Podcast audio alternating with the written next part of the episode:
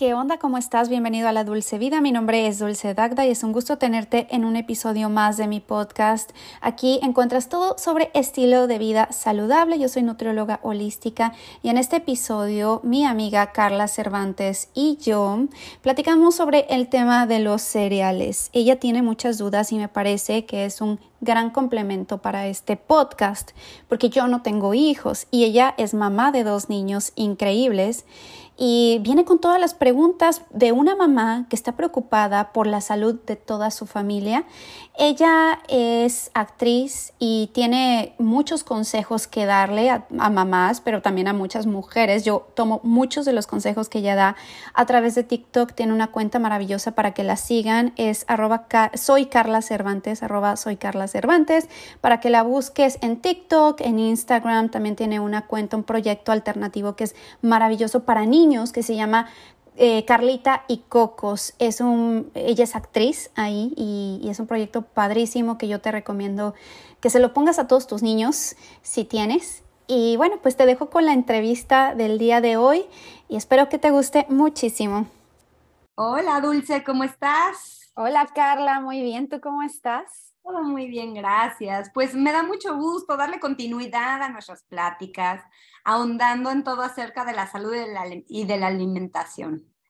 Ay, sí, que es súper importante estar hablando de todos estos temas, sobre todo tú que tienes tanta audiencia y tanta gente que te sigue y pues tienes muy buen mensaje. Entonces, aparte que me estás invitando, me da mucho gusto. Bueno, creo que estás hablando de ti, Dulce. y, ¿sabes? Hay algo que es muy increíble que tú y yo podemos hacer juntas, que es lo que tú no estás viviendo acerca de tener hijos, porque eso es algo que, que tú no tienes la experiencia, lo puedes complementar conmigo. Entonces, todas las dudas que yo tengo acerca que tienen todas las mamás, entonces, este es un complemento perfecto, ¿me entiendes? Para que tú llegues a la audiencia de todas aquellas mamás que tenemos tantas dudas y que nos encantaría que tú nos dieras todos tus consejos de alimentación.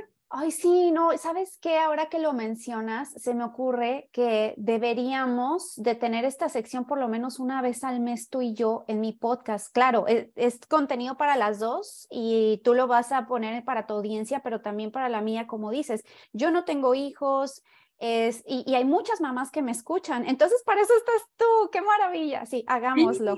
Te digo que podemos llegar a ser un gran complemento y quiero compartirles a todas las mamás que nos están escuchando, a todas las personas, que al tema que realmente Dulce y yo queremos llegar es al cereal en caja. O sea, no hemos llegado Dulce y lo queremos, pero, pero a ver, entonces yo preparando el tema acerca de cereal en caja, sé cómo podemos llegar a este punto si no sabemos lo que en realidad es un cereal.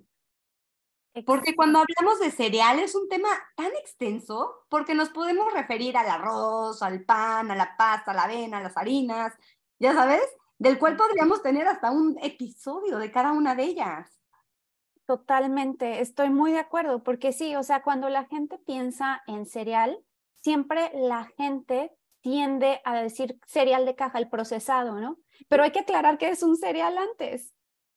Claro, por eso primero quisiera hablar y entender lo que son los cereales, de dónde vienen, la importancia de consumirlos en la vida o no consumirlos. Y ya entendiendo eso, podremos entender y profundizar cómo el cereal de caja, ojo, ojo, tiene aparte el nombre del grupo alimenticio, ¿cierto? Exacto, sí. O sea, ¿qué dicen? Cereal. O sea, ya hasta se adueñaron de la palabra cereal para que la gente, es como cuando decimos pañuelo y que estamos tan acostumbrados, por ejemplo, en oh, México, la marca Kleenex. Ajá. En vez de decir pañuelo, y hay muchas marcas, dices, ay, pásame la marca tal de Kleenex. Y yo, no, no, o sea, es Kleenex, es, es la marca, pero es un pañuelo desechable. Lo mismo sucede con, con el cereal. El cereal de caja ya pensamos en en los de Kellogg's, en los de Zucaritas, que es lo mismo, ¿no? Pero todos esos se adueñaron ya de, de la palabra cereal, cuando cereal pues se, refiere a un grupo de alimentos, exactamente. No tiene nada que ver con lo que realmente tenemos que consumir. No, nada que ver. ok, entonces, Dulce y yo durante todo este tiempo hemos estado analizando mucho la pirámide nutricional. Y si ustedes la ven, o sea, quiero invitar a las personas que nos están escuchando a que la vean o la han visto alguna vez, se van a poder dar cuenta de que al cereal lo colocan en la base como prioridad de alimentación. Y hoy vamos a descubrir, Dulce y yo, o sea, toda la verdad acerca del por qué es así y no debería de serlo. Exacto. A mí me llama mucho la atención, o sea, de hecho ahorita estoy abriendo una pirámide nutricional de, de, Estados Unidos, que son las Dietary Guidelines de acá, que se parecen mucho a las de Latinoamérica, la verdad, si ves, es prácticamente o es la misma. Y hasta abajo están bread, pan, cereales y papas. O sea, hasta abajo es lo primero que hay que consumir, de lo que más que hay que consumir, supuestamente. Entonces, ¿qué onda con esto?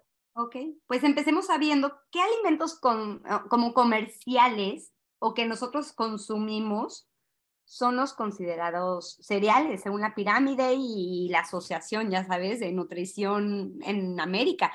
O sea, la pasta, ¿cuáles son los comerciales que consumimos, que nos dicen que son los cereales, Dulce? Ok, bueno, vamos a definir primero qué es un cereal, ¿no? Y también qué es un grano, porque la gente dice granos y cereales, pero eh, prácticamente, pues sí, cuando nos referimos a cereales, granos y cereales es, es lo mismo o algo muy similar.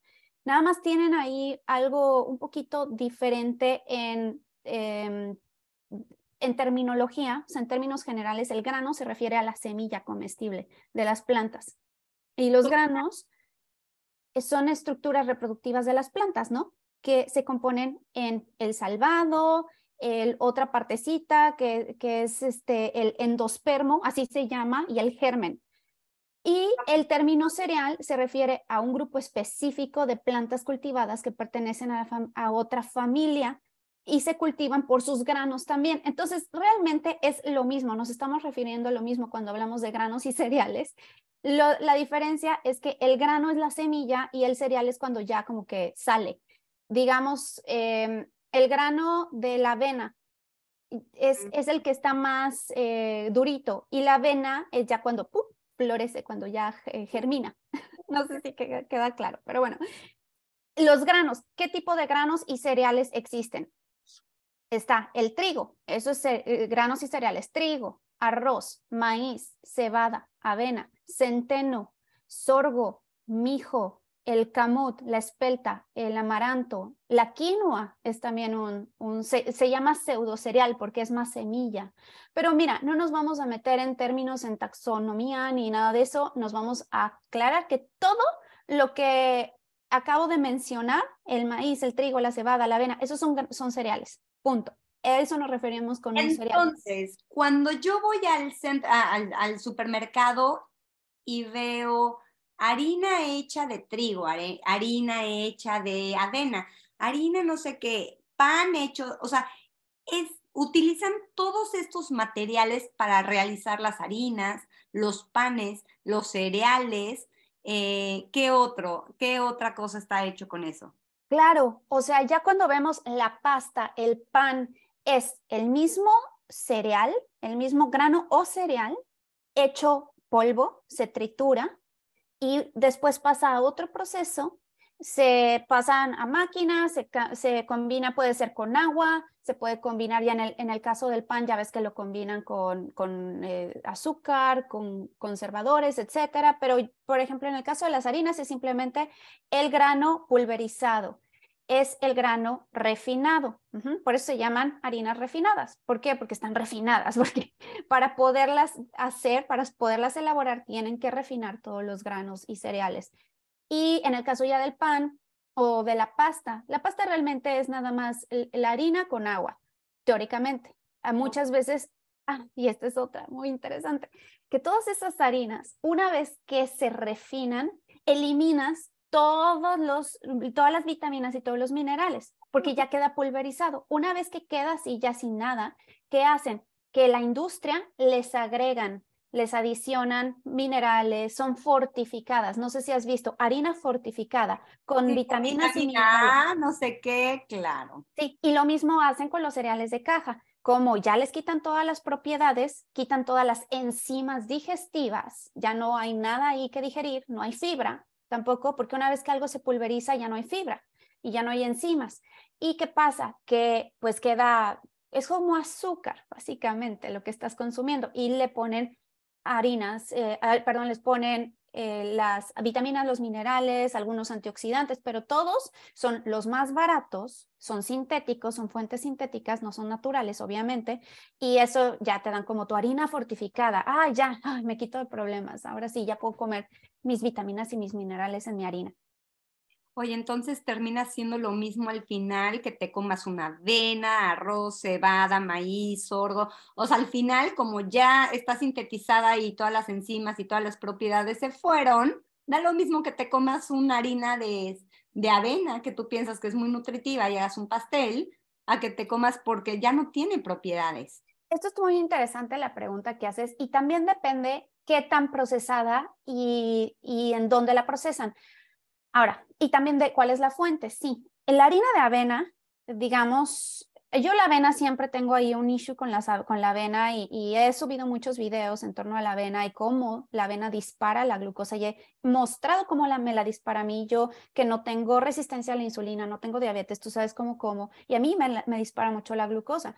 Yo la avena nunca la promuevo precisamente por eso o la promuevo pero sabiéndola combinar con otras cosas. Ahora, la harina, aunque sea de avena, que sea de quinoa, que sea de trigo, ya nos vamos a un tema más profundo en términos nutricionales, porque, por ejemplo, la harina de trigo, el trigo per se, pues está, la mayoría está genéticamente modificado, eh, es muy difícil para el cuerpo absorber el trigo eh, y sobre todo la harina de trigo, que es todavía más difícil de absorber, es más difícil y eh, resulta que es muy inflamatoria. El gluten, ¿por qué? Porque contiene el gluten. El gluten es la proteína del trigo. Ahora, va a ser muy diferente, ya quitando el tema del gluten y que es, inflamatorio, etcétera, va a ser muy diferente que tú te comas un trigo, como lo comen en Líbano, que hacen un, eh, un una ensalada tabule con el trigo recién hecho nada más con agua y es el trigo per se, que si te comas, si te comes un pan, ¿no? Va a ser bien diferente. Y dime Ahora, acerca de la tortilla rápido. Ah, muy buena pregunta. Entonces, ahí es donde quiero aclarar tu pregunta. Sí va a haber una diferencia de dónde venga la fuente y cómo es procesada. No va a ser lo mismo que te comas un pan pita y tú no tengas ninguna intolerancia al gluten y, o te comas una tortilla de, de, de, maíz, a que te comas un pan bimbo refinado con un chorro de cosas, con harinas fortificadas, a que te comas una de estas tortillas también de aquí de Estados Unidos, la verdad son muy malas las tortillas, y que les ponen azúcar y son de el maíz genéticamente modificado y es maíz dulce. Ahí ya va a haber una diferencia. Siempre la mejor opción va a ser que tú te comas el trigo o el maíz o eh, el grano per se, ¿no? que te comas eh, la cebada o la avena entera con toda y su cáscara. ¿Por qué? Porque va a tener ahí todas las enzimas, va a tener todos los minerales a que te lo comas de forma refinada en harina. Ahora, hay de harinas harinas nuevamente. No es lo mismo la tortilla hecha solamente con la harina de maíz o la tortilla hecha solamente con la harina de trigo que acaban de moler, natural, orgánica, a ya procesada, que traiga todos esos fortificados y, y endulcorantes y conservadores. ¿Sí me explico? O sea, vamos por niveles. Pero ahora me voy, me voy un poquito más atrás para complementar toda esta información. ¿De dónde se obtiene el arroz o el trigo, el centeno, la avena? O sea, son plantas, se recolectan tan fácilmente, por eso son comerciales, o sea, son muy fáciles de producir, por eso se hacen en masa, porque es un alimento, me imagino, por lo que pues yo puedo llegar a intuir, que es un alimento que se produce fácilmente en masa, es barato, por eso se da como base, ¿no? Para alimentar a muchas personas. Excelente pregunta. Bueno, Tú sabes que en la era paleolítica, y ya lo habíamos platicado justo eh, en nuestro episodio pasado, que en la era paleolítica la gente, o sea, los seres humanos comían de acuerdo a lo que iban encontrando, ¿no? Eh, había pocas semillas, había pocos, o sea, cereales y eso no, no existían per se porque no sabían cultivarlos y comían más carne, carnes, pescados, a todo tipo de proteínas animales, frutos, lo que iban encontrando. Esa es la, alimentación paleolítica. Después, ah, esto tendrá unos 10.000 años, lo que se dice aproximadamente, cuando descubrieron la agricultura y descubrieron que podían plantar semillas y entonces crear así los cultivos y tener comida todo el año. Entonces se dieron cuenta que era mucho más sencillo y empezaron ellos mismos a hacer sus modificaciones genéticas, porque las modificaciones genéticas es yo cruzo una planta con la otra y sale una planta más fuerte y así sucesivamente. Eso significa genéticamente modificado, que ahora ya se utilizan químicos y otras cosas para modificarlos genéticamente. Es distinto la modificación actual que la modificación anterior. Pero la modificación genética es cruzo un chihuahua con un pomeranian y me sale otra raza, ¿sabes? Eso es la, la modificación genética. Pero ¿cómo lo hacen con semillas? Es una buena pregunta. Hay que, deberíamos invitar tú y yo a, a un ingeniero agricultor. Eso sería muy interesante, un ingeniero agrónomo. ¿Qué vamos a hacer? para platicar. Tengo una chica, de, de, hecho es una de mis alumnas, que es ingeniera agrónoma y sabe todo. Y la invité una vez, pero ya no subí el audio, lo tuve que bajar porque estaba muy mal. Eh, había ahí una interferencia muy fea que se metía, pero estaba muy buena la entrevista. Hay que volverla a entrevistar entre tú y yo para saber más a fondo, porque sí, ese sí sale un poquito de mi, de mi área, no me he metido tanto a cómo, cómo modifican, pero a ver, el problema de la modificación genética hoy día, y no sé si te estoy respondiendo tu pregunta, me estoy yendo siempre por la tangente porque me voy de un lado a otro, pero a ver, quiero... la pregunta fue de dónde se obtiene el arroz, el trigo, la avena, o sea, si se planta, se o sea, es tan fácil producirlas, porque yo creo que, por ejemplo, las uvas, ¿no? Las uvas se dan solamente en cierta época del año, entonces se tiene que esperar el agricultor a, que sea la temporada. Yo creo que hay, hay alimentos que, se, que son más complicados de cosechar que otros. Debe ser. Puedo imaginar, o sea, mi intuición, que estos han de ser fáciles y que se producen en masas y que es fácil de obtener mucho. Por eso es lo que más se le da al ser humano, porque es fácil de producir y barato. O sea, esa es mi intuición. No, es que lo acabas de responder tal cual. Todos estos alimentos son muy fáciles de producir. Claro, ahora y hay diferentes zonas, áreas en el mundo donde se producen más y esos son los grandes exportadores de ese cereal o de esa, eh, de, sí, de, de ese tipo. Como China el arroz. Como China el arroz, como por ejemplo Ucrania era el gran exportador de, de trigo en el mundo. Cuando empezó la guerra, por eso se subieron mucho los precios de la pasta, de, todo lo que tiene que ver con harinas, y empezó a subir. Y de hecho todos estos granos y cereales tienen un impacto económico. O sea, de ellos también depende la economía del mundo, porque si algo sube, si hay guerra, si hay escasez, si hay em, plagas, entonces empieza a subir eso y por lo tanto sube la canasta básica y por lo tanto se descontrola la economía. Así de importante son los granos cereales. ¿Y qué pasa? Por ejemplo, industrias tan grandes como Monsanto, has escuchado seguramente hablar de Monsanto. No. Ok, Monsanto es la productora más grande del mundo, es un monopolio en granos y semillas, es en las semillas básicamente. Ellos te venden la semilla y también te venden el fertilizante. ¿La semilla es lo mismo que el grano? No, no, bueno, eh, se pueden utilizar, pero la semilla es con lo que germina el grano, ¿sí? o sea, es la semilla que plantas. okay. El productor más grande del mundo de semillas es Monsanto. Búsquenlo, búsquenlo un día. Yo le invito a la gente a googlear Monsanto. Son los más grandes. Ellos te venden todo el paquete. Ellos te venden las semillas, te venden el fertilizante, el herbicida, el pesticida, todo. Y seguramente has escuchado hablar del Roundup. El Roundup o el glifosato es uno de los pesticidas que más daños a la salud está haciendo. Y los alimentos genéticamente modificados, que, o sea, las, las semillas genéticamente modificadas, que por lo tanto dan granos, mm, eh, y cereales y la planta genéticamente modificada resiste al Roundup o al, eh, pues sí, al glifosato, que es el herbicida o pesticida, eh, resiste de una forma fuertísima esta planta, pero la planta lo absorbe y nosotros estamos comiendo todos los días de nuestras vidas glifosato.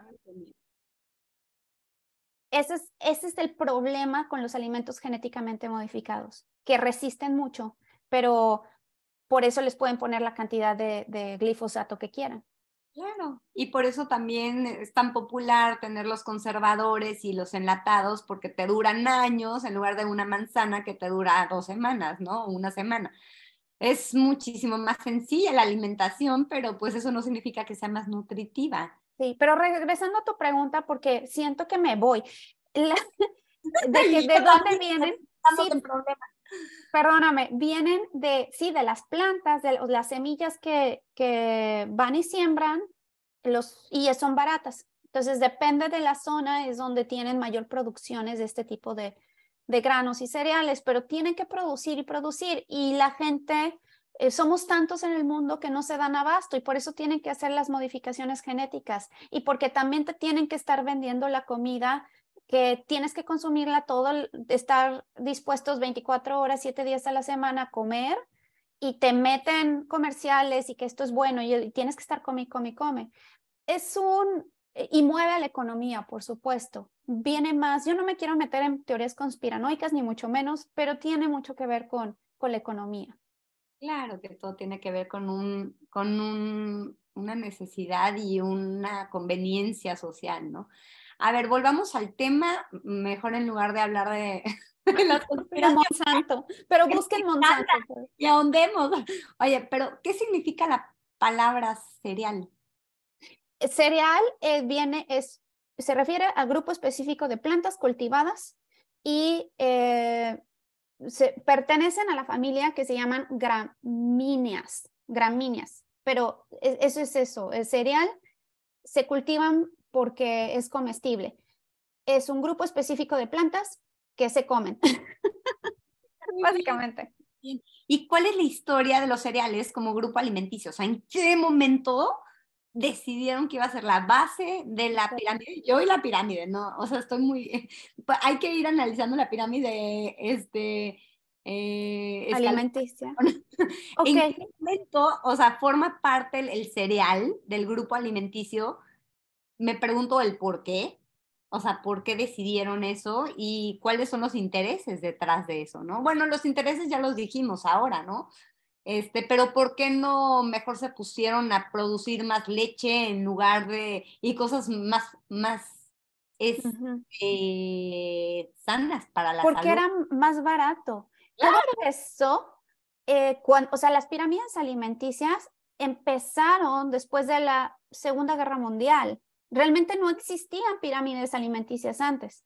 Hubo una escasez de comida, de, dinero, de gente.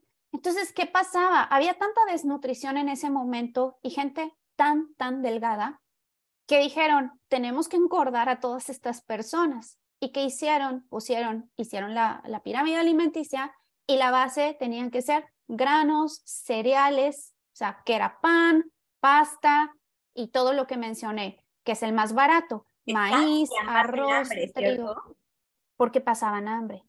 Y ah. eso fue a, después de, la, de las guerras mundiales, que la gente pues estaba totalmente sin dinero, sin comida, y es lo más fácil, o sea, comerte una, una libra de papa va a ser mil veces más barato que comer una, bueno, no mil veces, pero una cuarta parte que comerte un kilo de carne. ¿Cuánto hubiera sido de caro empezar a promover más la carne o, los lácteos, por ejemplo. No, tenía que ser lo más barato. Y desde entonces empezó así. Wow. A ver, y entonces me pregunto, ¿qué propiedades o qué beneficios aportan los cereales al ser humano?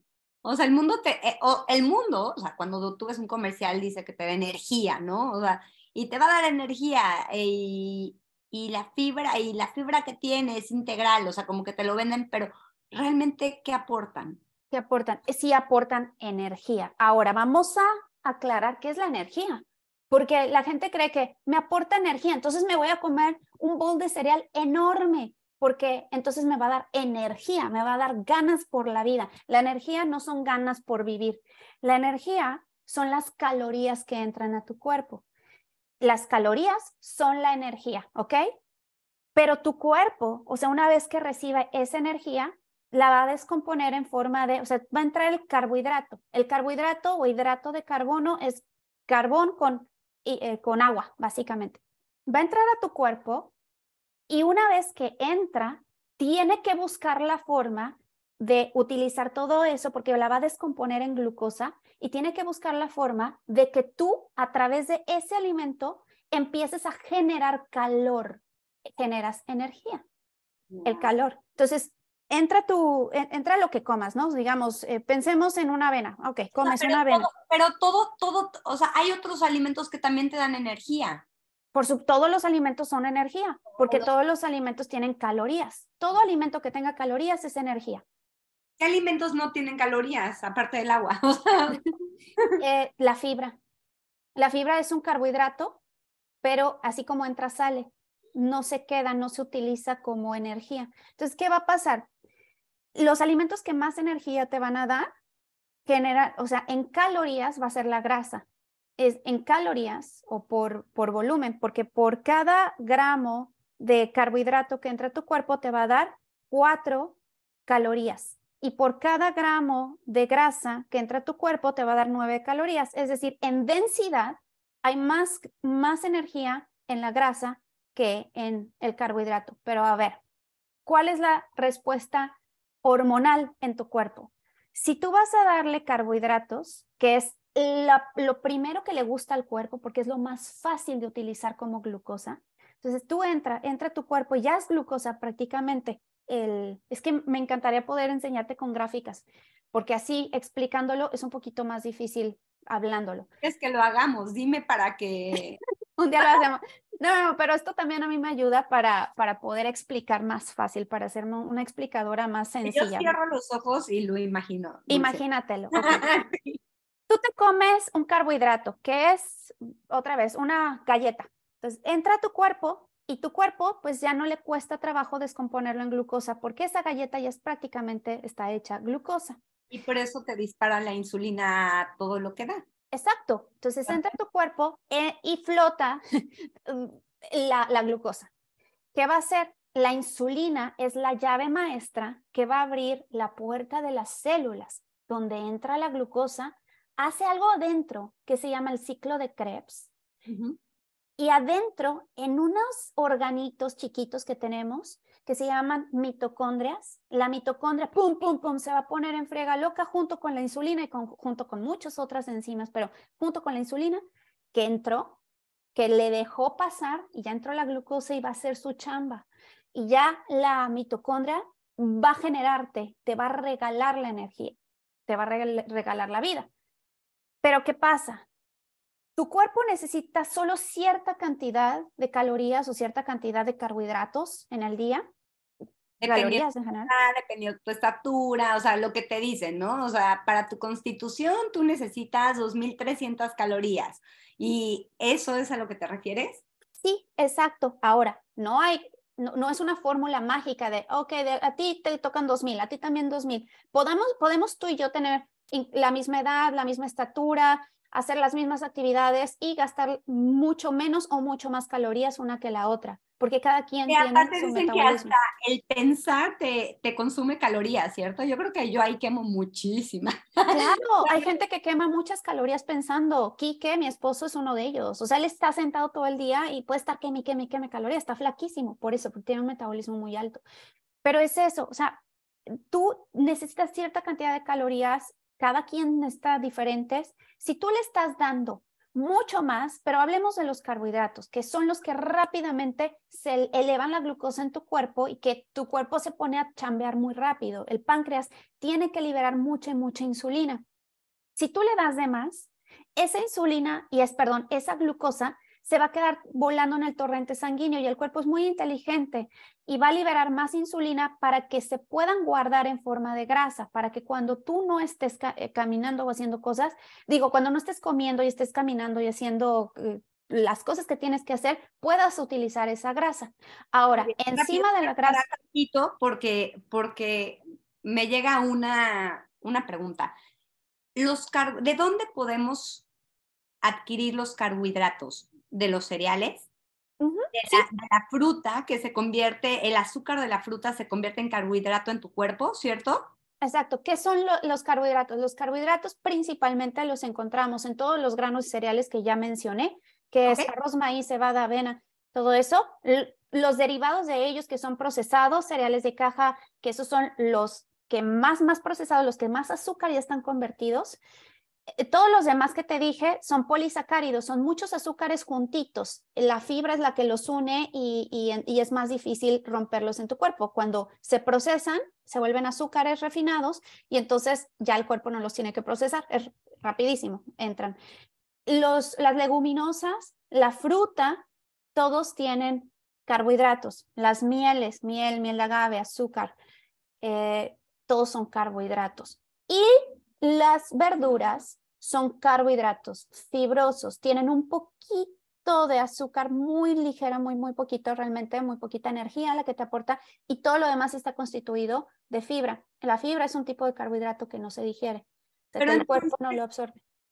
Entonces, ¿qué diferencia hay entre que yo diga, ah, pues me voy a comer una fruta que me voy a comer esta galleta. O sea, tiene, voy a darle dos mordidas a esta manzana y media mordida a esta galleta o sea, sé que es muy ilógica la pregunta, pero, o sea, ¿por qué elegir una fuente de carbohidrato diferente que la otra? ¿Qué hace de diferente mi cuerpo a la hora de, de, de consumirlo?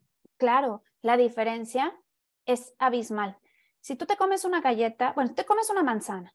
La manzana, sí, trae fructosa, que es un tipo de azúcar simple, que el cuerpo la va a reconocer como azúcar, por supuesto. Pero la manzana tiene vitaminas, tiene minerales, tiene antioxidantes, tiene una cáscara. Y dentro de la manzana también, además de lo, rico azucarado que trae, trae algo que se llama fibra. Y te cuesta, ¿no? O sea, cuando tú te la comes, pues la tienes que masticar y tiene que entrar a tu cuerpo, así. Trae la fibra. La fibra es la que va a detener el impacto de glucosa y el impacto insulínico. Y aparte te está aportando las vitaminas y minerales que es bueno estar comiendo manzanas todo el día. No, porque si es, si es fruta, si es fructosa, es azúcar que te va a estar disparando, pero no tanto como la galleta que mencionas. La galleta ya no tiene minerales, vitaminas, digo, tiene las vitaminas y minerales que le están poniendo, que son sintéticas de la harina fortificada. Pero eh, ese azúcar básicamente, cuando te la estás comiendo, ya tu cuerpo no necesita crear enzimas, pues ya ahí está. Eh, no hay nada de fibra, no hay, no hay nada más. O sea, es calorías casi vacías. Que si tú te comes una... engorda una galleta y una manzana no si tienes más calorías? Calorías, ok. Por eso, porque le estás contrarrestando con la fibra ahí. Y te va a engordar más, pero no significa que comer manzana no te vaya a engordar si te estás pasando de la cantidad de calorías que tu cuerpo necesita o que no te vaya a disparar la glucosa a la manzana y por lo tanto la insulina. Puedes, está bien estar disparando un poquito. ¿Por qué? Porque significa que tu páncreas está reaccionando naturalmente y está chambeando como debe de ser, un poquito. Te vas a quitar la chamba y se va a volver un, flojo, ¿no? Un, ajá, un páncreas perezoso, ¿no? Pero entonces son necesarios para vivir, o sea, es una, una buena fuente de energía volviendo a los cereales, tú los eliminarías de la pirámide, decir, a ver, vámonos a la era paleolítica, o sea, eh, es keto, ¿cierto? Em, no, la paleolítica no es keto, la keto, o sea, de hecho, si quieres un día hablamos completamente de la dieta cetogénica que empezó en, a principios del siglo XX para curar a niños que tenían epilepsia, pero luego hablamos de eso. Pero no, la, en el paleolítico se comía lo que hubiera. O sea, había fruta, por supuesto. Entonces eso no es una dieta cetogénica, pero había la mayor cantidad de, eh, cuando cazaban un animal, pues comían todo el animal. Por eso... granos, a eso me, me refiero. O sea, ah, que no existían, eh, no, los cereales no existían. ¿Volverías a esa época? Pues es, es difícil, ah, es muy difícil y es muy polémico el tema. Por eso mismo existe tantísima gente que está unos en contra de otros y dicen, no, nuestro cuerpo está completamente diseñado para ser del paleolítico, deberíamos de comer a lo mucho sweet potato, ¿no? El, el camote. este, pero no deberíamos de comer granos y leguminosas, eso está muy mal, granos cereales y leguminosas, el frijol, eso no, no existía antes, ¿por qué? Pero, pero hay teorías también que dicen que ya estamos adaptados a consumirlos. Yo no los quitaría, por supuesto que yo nunca los quito, y los quito depende de, la persona. Hay gente que viene con problemas gastrointestinales terribles que se los tenemos que quitar porque estos granos y cereales tienen muchos antinutrientes, que son oxalatos, fitatos y lectinas, que son un tipo de proteína que les crecen para protegerse de depredadores. Y hay gente que se ve muy afectada por esas lectinas, por esos oxalatos. Y yo, como nutrióloga, a esas personas se los tengo que quitar una temporada con la intención de reincorporarlos y saberlos, reincorporar y saberlos en qué cantidades esta persona no le va a disparar la glucosa. Por ejemplo, tengo ahorita pacientes que son eh, diabéticos tipo 2 y que han producido tanta insulina durante su vida que en este momento no les puedo dar nada de granos y cereales, nada de carbohidratos. Carbohidratos fibrosos, sí, pero carbohidratos almidonados no. Por eso, pero, por eso es, la persona, personalizar. Y conocer perfectamente tu cuerpo, cómo funciona, porque cada uno es tan diferente, ¿no? Es muy diferente y, y como dices, a la pregunta, ¿todos necesitamos de los carbohidratos para sobrevivir? Yo digo que no, no todos, en qué momento, a qué grado, no va a ser lo mismo un viejito que está sedentario en su casa acostado o viendo la tele y que apenas sí se mueve, a un adolescente que es atleta de alto rendimiento que necesita comer cinco o seis veces al día. Ahí sí tenemos que meter bastante carbohidrato y hay que ver en qué cantidad. Ahora yo quisiera irme un poco a mi familia, ¿no? O sea, los humanos, sobre todo los niños, necesitan de estas calorías que brindan los cereales o esta, e, esta, esta ¿cómo, cómo le puedo decir? La base de, la pirámide alimenticia, o sea, ellos necesitan de este tipo de energía para salir adelante. Mira, la respuesta corta es sí, ¿no? Los niños sí requieren de más carbohidratos para producir la energía. Hay niños que tienen epilepsia. Esos niños no pueden comer carbohidratos. Esos niños tienen que tener una dieta cetogénica desde que son chiquitos, porque se han dado cuenta, entonces la dieta cetogénica es la que mejores resultados da para un niño que tiene epilepsia para eh, disminuir los ataques epilépticos o un niño que tiene diabetes tipo 1. Es más, un niño que tiene diabetes tipo 2, porque ya existe, antes se, ya, se conocía la diabetes tipo 2 como la diabetes del adulto. Hay niños de 11 y 12 años que ya tienen diabetes tipo 2. A esos niños habrá que quitarles el carbohidrato por una temporada y volverlos a reactivar su metabolismo.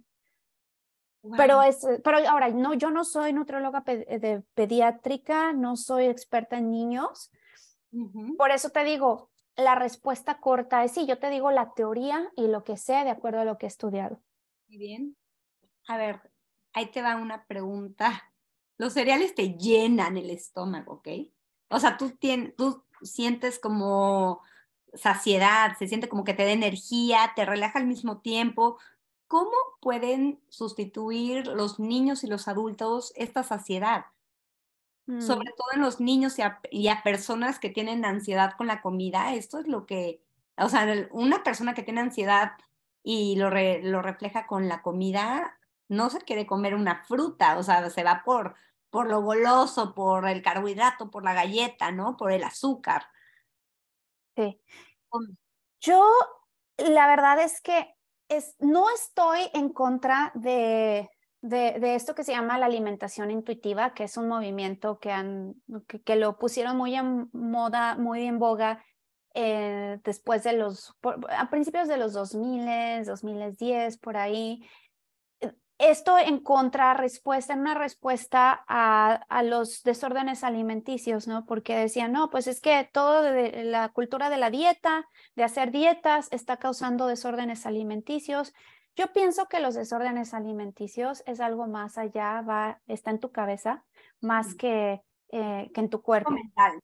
Entonces, y, empezaron a promover esto de, de, la alimentación intuitiva, que tú comas de acuerdo a tu intuición. Pero si tú tienes un desorden hormonal, un, un desbalance hormonal o emocional, tu cuerpo intuitivamente va a ir y te va a decir, ve y cómete la caja de galletas. Ah, bueno, como mi cuerpo intuitivamente me está diciendo esto, me voy a ir a comer la caja de galletas. ¿Quién te enseñó esa intuición? La intuición y la conciencia debe de ser, yo creo que más que intuitiva, tiene que ser conciencia, ¿no? O sea, una conciencia intuitiva, ¿no? O sea, debes de forjar, formar, aprender, estudiar acerca de lo que te hace bien para después tener una intuición. No se Acabas de darle al punto, o sea, es exactamente eso, tienes que forjarlo. Educa tu cuerpo primero y luego escucha tu cuerpo. educa tu mente, ya sabes, porque tu cuerpo te puede pedir algo, pero tu mente, o sea, tenemos algo diferente a los animales que a veces ellos utilizan mejor su intuición que nosotros, pero tenemos la inteligencia. Y también tenemos que activar y enseñarnos a tener inteligencia emocional, que yo estoy estudiándolo demasiado a aprender que tu mente controle tus emociones, tu inteligencia y demás para después poder controlar tu cuerpo, porque no vas a poder controlar tu cuerpo si no tienes controlada tu mente. Totalmente. Y, y sí, lo de la alimentación intuitiva está bien, pero ya después de que le enseñaste a tu niño Oye, mira, así es como tienes que formar tu plato. La mitad de tu plato, por lo menos, siempre tiene que traer verduras. Vamos a ver de qué tamaño es la carne. Ah, pues del tamaño de tu palmita de tu mano, porque eso es lo que a ti te cabe en tu estomaguito, porque es de ese tamaño. Y el, y la cuarta parte de tu plato, que es más o menos lo que te cabe en tu puño, es lo que va a venir de carbohidrato y siempre tu grasa saludable. Cuando tú le enseñas a tu niño el plato balanceado, como es un plato balanceado y que además no lo estás obligando a comer de más, pero eh, no sé, obviamente tú sabes mucho más de niños que yo, porque la cuestión de psicología es todo un rollo. Pero ya que tú le vas enseñando y lo vas forjando y va viendo eso en su casa, y también los adultos, yo les tengo que enseñar a los adultos a cómo comer, porque ellos nunca, nunca aprendieron ni en su casa, y ya cuando crecieron, pues es algo que estaba en la última parte de sus prioridades. Pero ya cuando les enseño a cómo balancear el plato, ya después no necesitan de mí ni de ningún nutriólogo ni de nadie. Ese nutriólogo que vas y te dice, tú tienes que comerte cinco almendras a las 10 de la mañana y luego tus cuatro fresas, no, porque si tú tienes que estar pesando y pensando tanto, es aburrido. Exacto. Nada más aprender a balancear. Y cómo uno va a enseñarle a los hijos algo que no sabemos nosotros. Entonces yo creo ay, así como nos enseñan matemáticas, así como nos enseñan eh, biología, nos deberían de enseñar realmente a comer a los adultos primero, porque nuestra generación es la que va a enseñarle a nuestros hijos algo balanceado y, y que sea tan profundo que se crea una conciencia para que nos enseñen a elegir correctamente los alimentos que nos hacen bien y a escuchar nuestro cuerpo con una intuición correcta, no como la que dicen que tu cuerpo decida, pues no, va a elegir los abritones que te van a relajar cinco minutos, pero después te van a hacer sentir peor, ¿no? exacto, y saber qué es lo que le cae bien a tu cuerpo. Nuevamente, regresamos a la parte de personalizar. Cada quien, mira, ya tenemos la tecnología, qué bueno. Antes era prueba y error, ahorita tenemos mucha tecnología, hay que saberla utilizar a nuestro favor. Saber que si tu A1C, tu hemoglobina glicosilada, está saliendo en 6, ya en un rango prediabético o diabético, que sepas que a ti en este momento no te van a ir bien los carbohidratos, pero que tienes un metabolismo súper rápido, súper estable, tus em, biomarcadores están saliendo perfectamente bien y que además eres activo, ay, perfecto, sigue consumiendo tus carbohidratos. ¿Y qué carbohidratos? Y si tú de vez en cuando te das un gusto de una galleta, pero es 80% del tiempo comes saludable y 20% del tiempo te comes tus galletitas, nada te va a pasar y estás previniendo de alguna manera y también te estás dando gusto por la vida. Claro, porque no puedes estarte limitando. También la vida se trata de disfrutar, de, vivir balanceadamente, de, y, aparte más con la comida. Es, es, es un, un, gusto que uno no puede dejar de tener, o sea, porque es deliciosa, deliciosa. Entonces hay que aprender a utilizarla a nuestro favor y, y a disfrutarla, ¿no? O sea, no vivir limitados y demás, pero saber disfrutar de las cosas buenas de la vida, ¿no? O sea, eh, creo que es importante. Yo quisiera terminar con la última pregunta, Dulce. Después me quedé con muchas preguntas y dudas acerca de las calorías y carbohidratos. Yo utilizaría, eh, haría un podcast solamente de calorías y carbohidratos para entenderlo mejor, porque me cuesta mucho trabajo. Pero para terminar con el cereal, o sea, ¿cuál es el cereal más sano que tú, que tú recomiendas? O sea, si tú dices, vas a comer cereal, te vas a ir a esa, ¿qué es lo que consumirías? Ok, cereales. Cereales, yo me iría, y sobre todo si le vas a dar a tus niños y también la gente adulta, en porciones adecuadas, arroz, el que quieras, el, que, el mejor siempre va a ser el integral, pero se dice que trae arsénico, que no sé qué. Bueno, entonces arroz salvaje, no sé si has visto el arroz salvaje o arroz negro. Son de los más integrales que existen. ok. Siempre vete por la versión integral de lo que quieras, del grano o cereal. Arroz salvaje, avena, hay una que se llama Steel Cut Oats, que es la que acaban de cortar, que es copitos bien chiquititos, o las Rolled Oats, que son las más integrales, gruesas. Puedes irte por la quinoa, es un cereal pero es un cereal que se parece más a una semilla, tiene menos impacto de tres colores, como uno negrito, cafecito y más blanquito, ¿no? Es como la quinoa, así. La quinoa. Eh, me iría, si, vas, si tu cuerpo no, no, le pasa nada con el gluten, no tienes celiaquía, no tienes sensibilidad al gluten, no tienes problemas gastrointestinales, me iría por el trigo, trigo natural. En Líbano, la comida eh, libanesa se consume mucho. Mi familia es libanesa, entonces se consume mucho el trigo cuando hacíamos las reuniones familiares, siempre era el tabule, el quepe con el trigo y nunca me cayó mal. Pero ya te digo, depende de cada persona. Sé eh, pero cómo encontrar el trigo. O sea, yo no, yo no sabría qué área ni en dónde encontrar como trigo.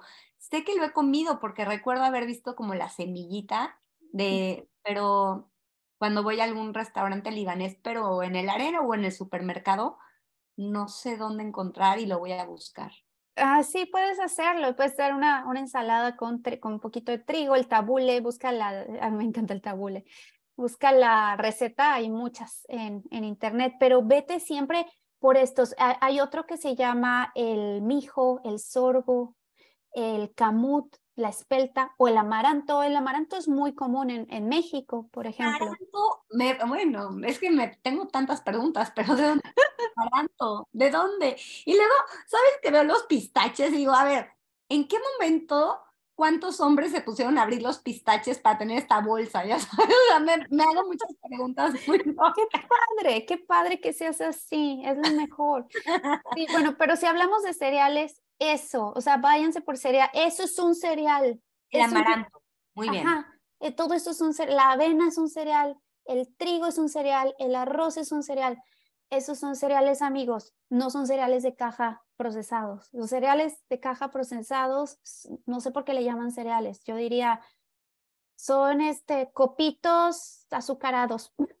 Qué locura. Es es polvo azucarado, porque ya no tienen ni siquiera las propiedades de lo que tenía. Si te dicen cereal de trigo, pues nada, es polvo con azúcar y aditamentos con un poco de la peor vitamina A que puedas encontrar en el planeta, ¿no? O sea, básicamente sí. Te va a llenar por un momento, pero que te va a hacer mucho daño a tu cuerpo.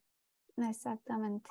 Ay, qué barbaridad. Ay, no, qué bárbara. O sea, hablamos mucho y, creo que las dos nos quedamos con muchas cosas que hablar. Me encanta, que me encanta porque estás llena de preguntas muy sabias, Carla, y eres muy curiosa y por eso eh, eres, sí, lo, lo, la mejor, eh, lo, lo, que necesito para complementar mi podcast.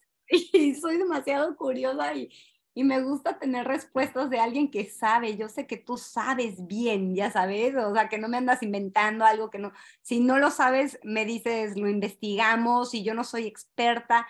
Eso es lo que me encanta de ti, o sea, sabes como hasta dónde está tu conocimiento y lo que no lo investigamos juntas, ¿no? Me encanta. Y es más, hasta tú misma para tu salud, siempre me dices, hay que descubrir esto entre las dos, hagámoslo juntas. Me encanta. Yo ojalá que todos mis clientes fueran así, en equipo como tú. Eres mi clienta ideal porque se intriga, le gusta, es con, mucha curiosidad, anda por la vida y eso quiero que, que la gente aprenda. No quiero que dependan de mí. Porque sí, la mayoría de, pues un doctor, pues te receta fácil, aquí está, y no, nunca te va a responder el porqué de las cosas. Ese es el gran problema de los doctores y de la industria de los doctores aquí en cualquier lado. les enseñaron a ellos, ellos no tienen la culpa, les enseñaron a ellos a curar enfermedades, pero más no a prevenirlas, ¿me entiendes? O a ver el porqué de la salud y cómo conservar la salud. Y deja tú de, de curarlas, es nada más de parcharlas, de que no sientas. Exacto ándale, ahí te ve el ibuprofeno 600 miligramos y no, pero ¿qué tengo, doctor? Nada, se le pasará. No, ¿qué tengo? ¿Qué pasa con mi páncreas? ¿Qué está pasando con mi cuerpo? ¿Cómo puedo transformarlo y curarlo realmente, no? Sí, ellos saben eh, prescribirte medicamentos, básicamente. Y no hablo mal de los doctores, porque hay doctores que sí se van súper al fondo y son clavadísimos y, y quieren saber exactamente qué, pero hablamos de la mayoría, desafortunadamente. Tengo muchas dudas de tantos temas, no solamente quizás alimenticios, pero bueno, todo realmente también te vuelven al mismo punto de la alimentación. Pero, por ejemplo, técnicas alimenticias y físicas para combatir el estrés podríamos tocar, el insomnio. Es normal que algunos días tengas mucha energía y otros días que nada más no, no tengas energía. O nuestro humor, o sea, todos los días son diferentes. ¿Cómo puedo yo controlar mi humor? ¿no? Tenemos días más lúcidos.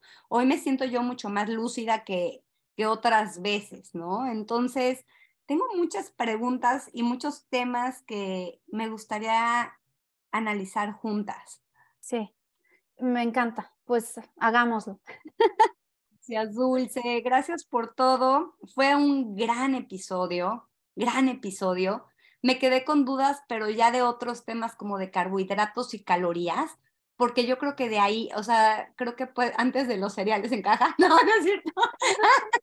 Eh, no, pero yo creo que el próximo episodio lo podemos hacer de cereal en caja en sí, o sea, cómo alguien hizo la invención de este producto, por qué se hizo, ¿no?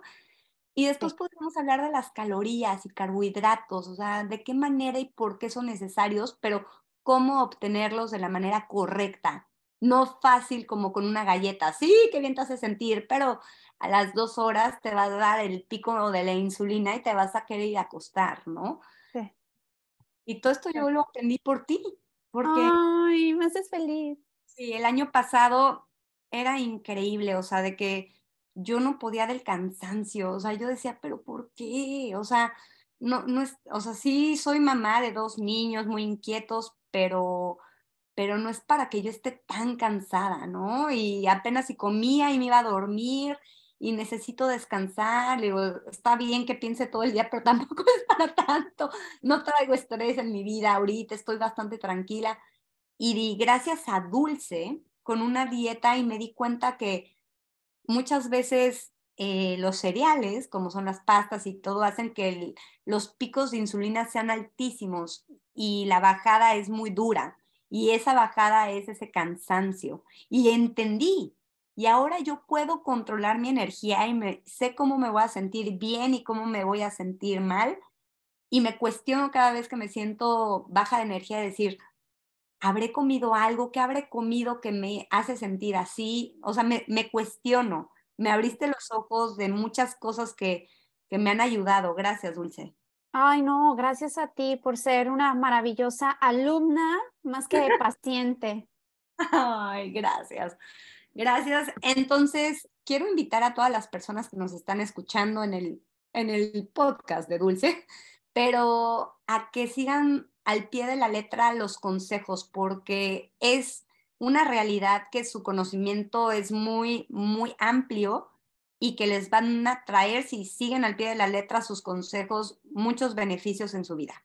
Gracias, ah. por todo. No, gracias a ti, Carla, y también la gente que esté escuchando de mi audiencia, que sigan a Carla Cervantes en Soy Carla Cervantes, TikTok. Tiene consejos de todo, unos tips maravillosos. Ayer posteaste algo de la albahaca, dije, amo la albahaca. Y aparte, ¿cómo la tienes en, una macetita con piedritas y agua? ¿Cuánto te ha durado esa?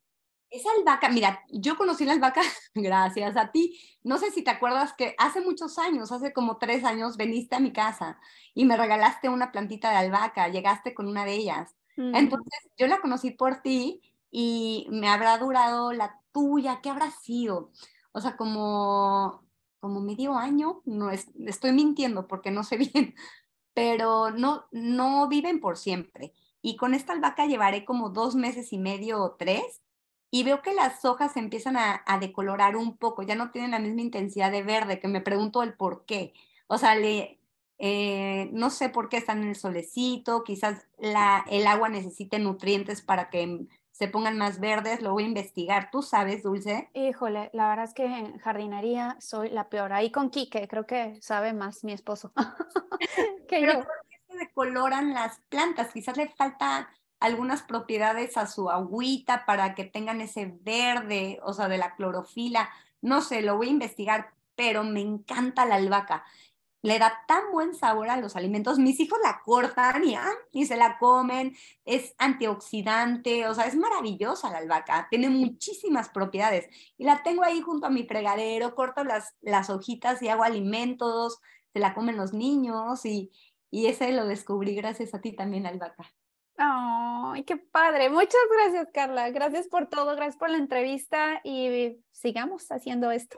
Nos vemos en el próximo podcast que vamos a hablar ya sea de cereal de caja, podemos invitar al público para que nos digan también ellos qué les gustaría escuchar, que profundicemos en los temas, ¿no?